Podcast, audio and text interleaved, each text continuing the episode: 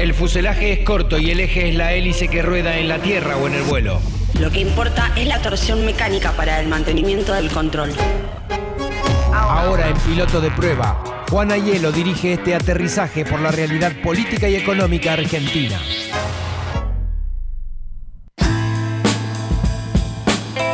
Aproximadamente pasaron 15 días desde nuestro último contacto con Juan Ayelo y en 15 días pasaron cosas, como es costumbre en estos tiempos eh, en Argentina. Bueno, ahora desde nuestro nuevo domicilio, de nuestra nueva casa, voy a saludar a Juan Ayelo del CEPA. ¿Qué tal, Juan? Buen día.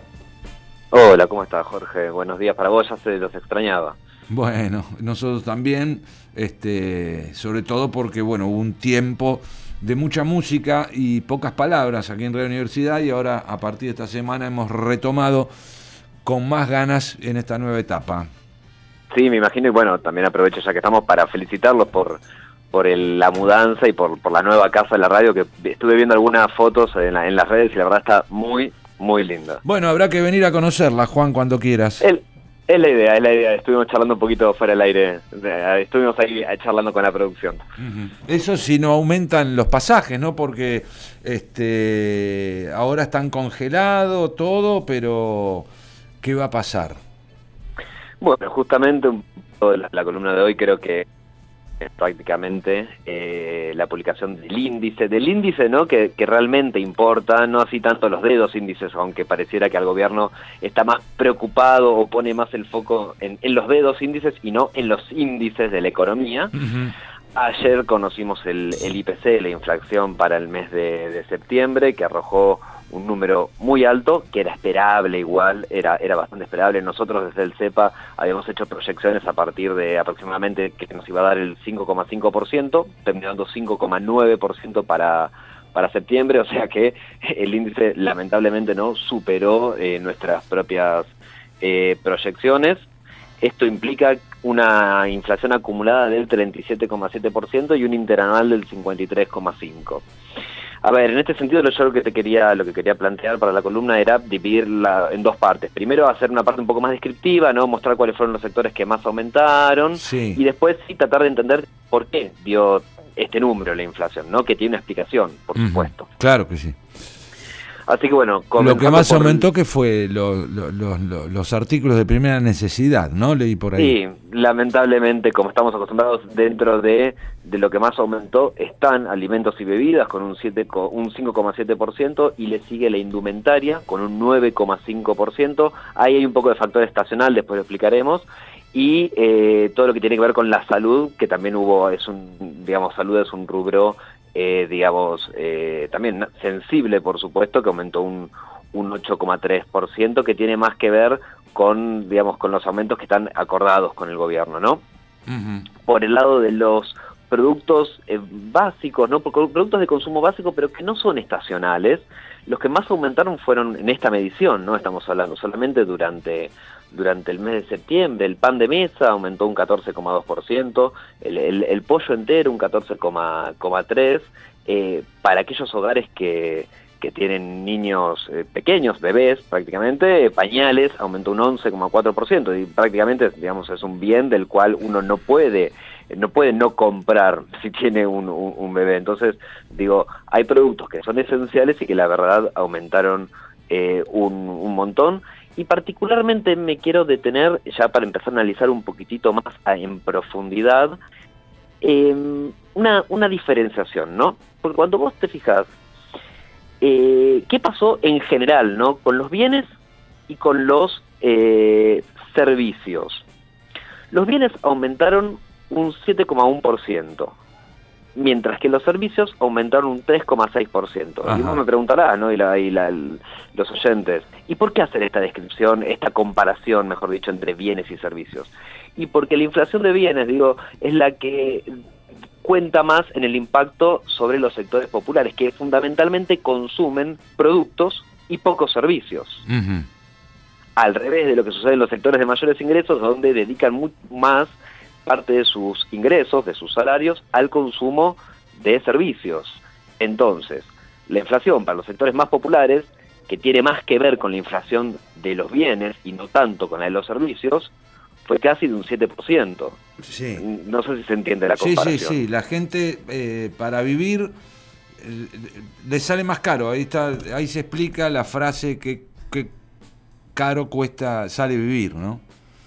Exactamente, digo, y particularmente, como te decía, en los sectores populares que dedican la mayor parte de su ingreso a los bienes en general, después podemos podríamos discriminar qué bienes en particular son los a los cuales más consumen, ¿no? Entonces, si vos dedicas la mayor parte de tu ingreso a ciertos productos que son los que más aumentan, en definitiva la inflación a vos te pega más. ¿Por qué? Porque esos productos son los que más aumentan respecto a otros sectores sociales que distribuyen de una manera diferente sus ingresos y en las cuales la composición de su canasta tiene un mayor peso en los servicios.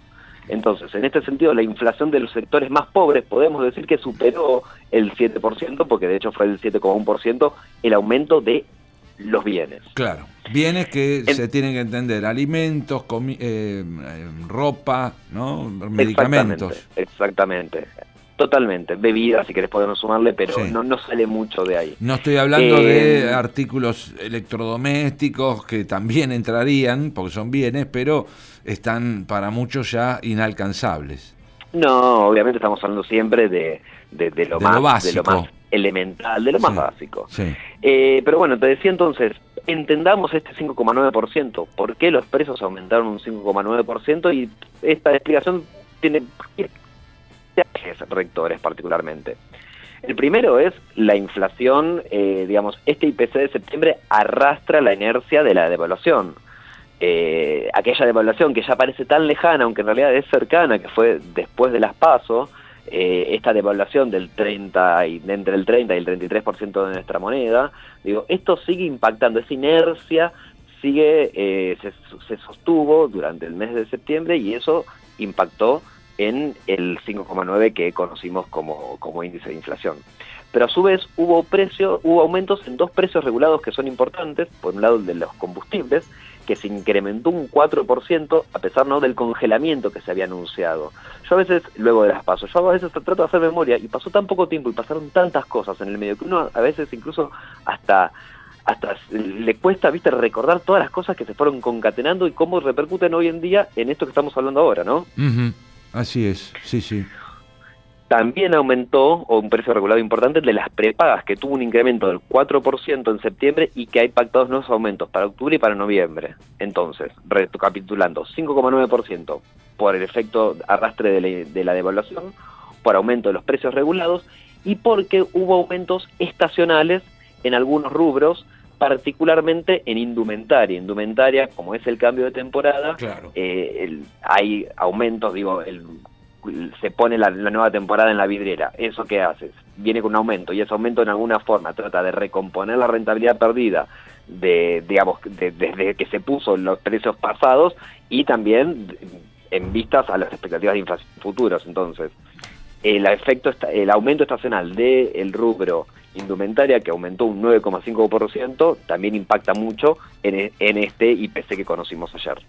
Bueno, números que además eh, van a seguir subiendo porque no se ve, y esto lo hemos hablado contigo varias veces, no se ve que haya una herramienta eficaz para controlar esta inflación desbocada. Sí, así es exactamente. Bueno, de hecho, de cara al futuro, lo que se espera es que va a haber un derrotero decreciente, no vamos a estar hablando de un 6%, hacia futuro probablemente se estabilice alrededor del 4%, que Ujú. sigue siendo alto, y hacia diciembre habremos acumulado aproximadamente un 56% de inflación, que es muy alto para hablar en términos digo, interanuales, ¿no? Claro. En ese sentido, no creo que los números vayan a, a cambiar mucho de, de acá a diciembre. Siempre hay que recordar, obviamente, eh, dos o tres cositas. Digo, primero que más allá de estos números que estamos dando, la inflación del bolsillo de cada uno no necesariamente se encuentra reflejada por lo que estamos, por estos datos eh, digamos, tan duros que muestra el INDEC, básicamente porque el INDEC que hace el IPC es una canasta promedio, ¿no? Y en definitiva, nuestros hábitos de consumo son distintos a los hábitos de a los a la canasta, a esta canasta que releva, entonces nuestro patrón de consumo no siempre va de la mano. No, claro. Digo, por eso, para aclararlo siempre. Eh, fíjate como antes decíamos, ¿no? Que los sectores más, los sectores populares, digo, sienten una inflación de hecho mucho más alta que la de otros sectores que pueden dirigir de otra manera sus ingresos o pueden eh, establecer algunas, eh, algunas estrategias como para ir zafando en el día a día. Claro, en, verdad es un número no importante, pero que quizás no refleje absolutamente la realidad por esto que decís, no todos tenemos la misma canasta, hay eh, artículos que seguramente aumentaron más del, del, promedio que ha dado este índice y que no están contemplados en este estudio. Sí, por supuesto, desde ya lo que sí es una constante, y esto no me voy a cansar de repetirlo nunca porque me parece que es lo que todos tenemos que entender, es que estos aumentos de precios impactan más en los que menos tienen y aumentan las brechas entre los sectores que más eh, ingresos tienen y sectores que menos ingresos tienen. Eh, a ver, desde como ya hemos dicho anteriormente, desde, desde 2015 hasta la fecha, la brecha entre los sectores más pudientes y los menores pudientes eran de 12 veces, digo, y ahora es de 16, eso muestra claramente quiénes son los más eh, los más perjudicados por estas políticas. Ya hemos hablado de los aumentos en, la pobreza y en la indigencia, producto de los aumentos en la canasta básica alimentaria y en la canasta básica total. En definitiva, yo creo que más allá de los números que uno a veces con el pasar de los días se le olvida, digo, se les mezcla, ¿qué aumento? ¿Un 5,4, un 4,9? Digo, acá lo importante es entender que hay sectores que la están pasando muy mal y eso tiene que ver con las políticas implementadas por este gobierno. Por supuesto, porque además como para redondear este concepto, está bien, uno se queda con este índice de inflación de septiembre, pero si se acumula toda la inflación de la gestión en su conjunto, ¿no? al menos desde los primeros meses de 2016, vamos a ver que nos da un número de tres cifras, o sea que no es por una cuestión eh, casual. Aquí hubo políticas determinadas que arrojan en sumatoria eh, un aumento de precios en tres años, casi cuatro, en todos los aspectos. Sí, por supuesto, particularmente la, dolarización de, de, muchos precios en nuestra economía, particularmente el de los combustibles que te repercute en, en, la logística y el precio de, de góndola, el precio que nosotros vemos en la vidriera, tiene mucho componente logístico, ni hablar también eh, la dolarización de muchos alimentos, digo, hay muchos precios que están atados hoy en día. A ver, todo lo que tiene, tiene que ver con la harina, la harina, el trigo está dolarizado en nuestro país, producto de la quita de las retenciones, y eso implica eh, implica que estos las devaluaciones de la moneda le peguen de lleno a estos productos no es casualidad, por ejemplo, que en lo que va del año los productos derivados del trigo, por ejemplo, para darte un ejemplo, el pan de mesa en lo que va del año haya aumentado un 44%, las galletitas dulces 47%, y a veces uno no, tiene, no encuentra esas vinculaciones, pero están. Digo, vos quitas retenciones y te aumentan las galletitas.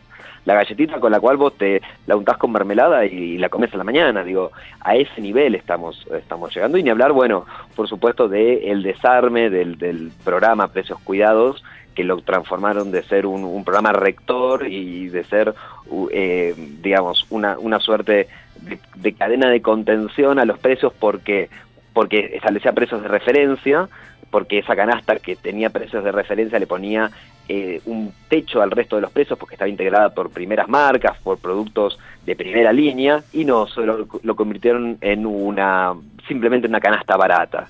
Digo, Todas esas son decisiones que se han tomado, decisiones que tienen impacto en esto y que, insisto nuevamente con lo conceptual y para redondear, impactan en los que menos tienen. Así es. Bueno, eh, como siempre que terminamos estas columnas, la sensación es amarga, muy amarga, pero bueno, estamos reflejando los datos reales, lo que se vive en Argentina hoy. Sí, los datos reales y los que Lamentablemente, eh, para redondear en el último debate que hemos escuchado el, domingo, parecería que, la voz oficial, digo, la voz del presidente de la Nación, Mauricio Macri, no estarían viendo, ¿no?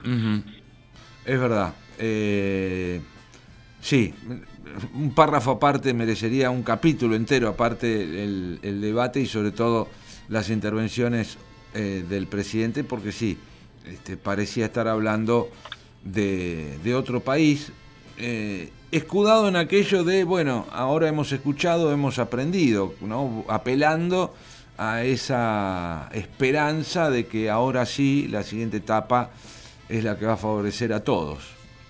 Sí, pero sin embargo todavía nos sigue retando a los argentinos. De hecho, en el día de ayer declaró que si él hubiese ganado las pasos, el dólar todavía serían 45 pesos. Hmm. O sea que todavía no se decide bien entre si realmente escucharnos o seguir echándonos la culpa a nosotros, a los que votamos, básicamente por el devenir económico. Así es. Bueno, Juan, seguiremos en contacto la semana que viene.